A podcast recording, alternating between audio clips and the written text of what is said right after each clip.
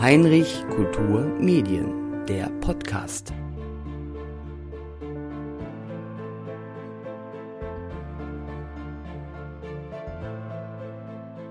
Frau Steinborn, die Grundlage für die Ausstellung Tante Olga Silberleuchter ist die Verordnung, die die Nationalsozialisten 1939 erlassen haben, dass Deutsche jüdischer Herkunft ihren wertvollen Schmuck und Hausrat abzugeben hatten. Mhm. Wie gelangten nun die Silberleuchter zu Ihnen ins jüdische Museum?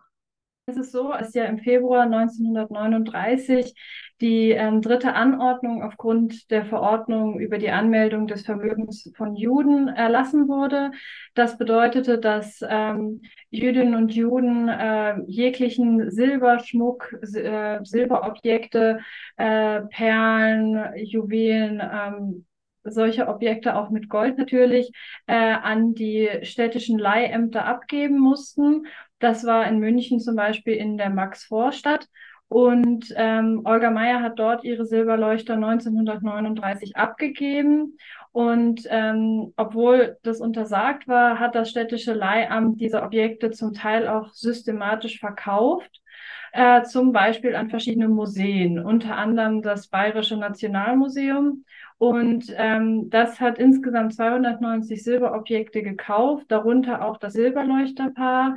Und die Objekte sind nie ausgestellt worden. Sie sind aber ähm, zu einem erheblichen minderen Preis, als sie eigentlich äh, gewesen wären, sozusagen äh, gekauft worden. Also meist war es ein Drittel des eigentlichen Wertes waren dann bis äh, nach dem Krieg im Bayerischen Nationalmuseum im Depot und äh, sind dann ab 1948 äh, stückweise wieder äh, vom Museum versucht worden, an die äh, rechtmäßigen Besitzer beziehungsweise Erben zurückzugeben. Äh, Leider war es so, dass die Familie von Olga Meyer nicht gefunden werden konnte zu der Zeit. Die Familie war auf der ganzen Welt verstreut.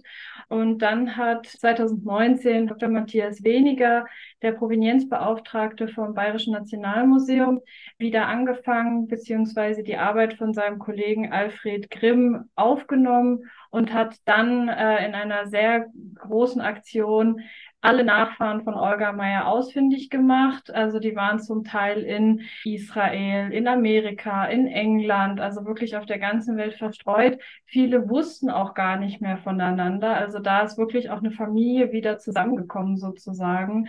Und 2022 gab es dann eine ähm, große Veranstaltung, in dem die Erben wieder sozusagen ihre also restituiert wurden und dieses Leuchterpaar an die Erben von Olga Meyer überreicht wurden. Und die Familie hat sich dann dazu entschieden, dass die Leuchter im Jüdischen Museum München ausgestellt werden sollen und nicht ähm, sozusagen in der Versenkung verschwinden sollen, damit sie sozusagen auch ein Zeichen der Erinnerung sind, was Olga passiert ist, was ihrer Familie passiert ist und auch äh, im Zweiten Weltkrieg in München ähm, wie Jüdinnen und Juden enteignet wurden. Sie sagten gerade, äh, dass 1948 bereits mit der Restitution begonnen wurde. Das ist ja relativ früh, also lange bevor Restitution, mhm. so ich sage es mal, im allgemeinen Bewusstsein war, hat das Bayerische Nationalmuseum ja schon angefangen.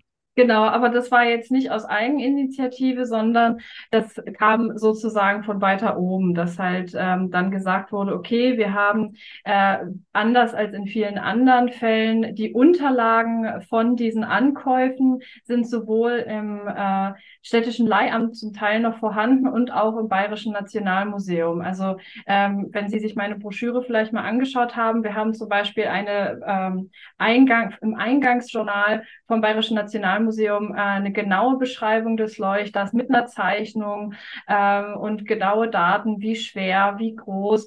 Ähm, und das ist zu allen Silberobjekten oder Objekten gemacht worden. Und das konnte man dann mit den, äh, mit den Akten aus dem städtischen Leihamt vergleichen und dann sozusagen herausfinden, äh, wem welches Objekt gehört hat. Ähm, und das ist sozusagen 1948 angestoßen worden. Wer war denn eigentlich diese Tante Olga, diese Olga Meyer? Olga Meyer war eine ähm, Münchner Bürgerin jüdischen Glaubens, die 1876 ähm, in der Landeshauptstadt geboren wurde. Sie hatte vier jüngere Geschwister und äh, hat hier auch das, äh, die Töchter, höhere Töchterschule besucht in München und hat hier einfach ihr ganzes Leben verbracht. Äh, wir wissen leider nicht zu viel über sie, aber wir haben in Anführungsstrichen zum Glück sehr, sehr viele Briefe, die sich die Familie dann während der Zeit des Nationalsozialismus hin und her geschickt hat äh, und natürlich auch ähm, Berichte von den äh, Nachkommen, die Geschichten mir erzählen konnten. Und ähm, Olga Meyer war verheiratet, ihr sehr früh verwitwet leider. Ihr Mann war ähm, Lehrer für jüdische Religion an der ähm, israelischen Kultusgemeinde, ist 1923 aber leider schon verstorben. Das heißt, sie war früh verwitwet. Sie hat einfach ähm, ihr Leben in München mit ihrer Familie sehr genossen. Sie waren sehr äh, enge Familienbande. Die Familie hat sich oft in Cafés getroffen. Ähm, es gibt Berichte, dass äh, Olga sehr, sehr gut und gerne gebacken hat. Es ist so, dass sie dann, als ihre Familie Stück für Stück ins Ausland geflohen ist, ähm, ihrer einen Nichte sogar ähm, Backrezepte ins Ausland geschickt hat, zum Beispiel für einen Apfelkuchen, ähm, und es dann sogar geschafft hat, ihren halben Kuchen nach Trinidad per Post zu schicken.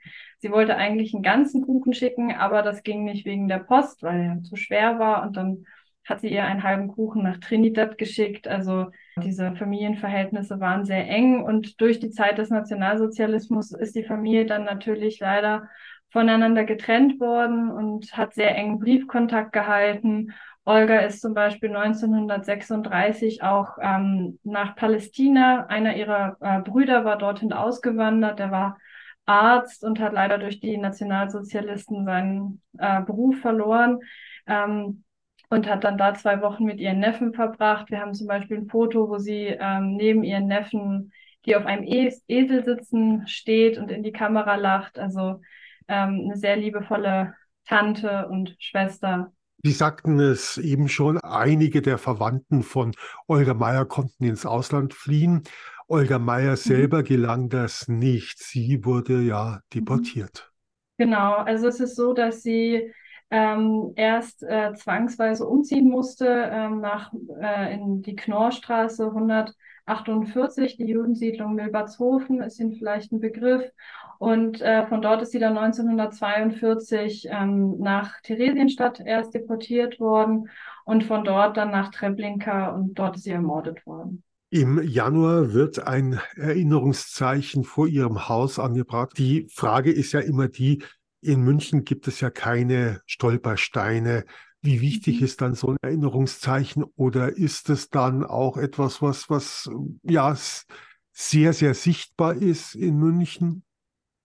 Also ich finde es ähm, unglaublich wichtig, ähm, dass dieses Erinnerungszeichen gesetzt wird. Ähm, der Herr Dr. Weniger hat sich wirklich sehr intensiv dafür eingesetzt. Ähm, wie gesagt, er war halt der, der auch diese äh, meine Vorarbeit sozusagen äh, gemacht hat und äh, dem ich sehr dankbar bin, dass er ähm, mir auch diese Information zur Verfügung gestellt hat. Und ähm, ich denke, dass es einfach auch in der heutigen Zeit gerade so wichtig ist, dass wir diese, wie Sie sagen, diese Sichtbarkeit ähm, weiter anstreben und auch mit Veranstaltungen darauf aufmerksam machen, dass ähm, wir nicht von Zahlen sprechen. Ich glaube, viele Menschen können es auch einfach nicht so ganz begreifen, wenn wir dann in die Tausende gehen, ähm, dass hinter jeder dieser Zahlen ein Schicksal steht. Und ähm, das ist im Grunde genommen auch das, was ich mit meiner Ausstellung erreichen wollte, dass ähm, es nicht einfach nur in Anführungsstrichen um dieses ähm, Leuchterpaar geht, sondern dass dahinter ein Schicksal steht von einer Person und einer ganzen Familie, die äh, zerstört wurde und am Ende dann jetzt auch wieder zusammengefunden hat äh, durch diese Restitution. Ähm, vielleicht auch für einen positiven Ausblick dahin, dass, ähm, dass, dass es nie wieder passiert. Diese, diese Dinge, aus denen wir dann auch lernen können. Herzlichen Dank an Sarah Steinborn, die die Ausstellung Tante Olga Silberleuchter kuratiert hat. Diese ist bis 17. März 2024 im Studienraum des Jüdischen Museums München zu sehen.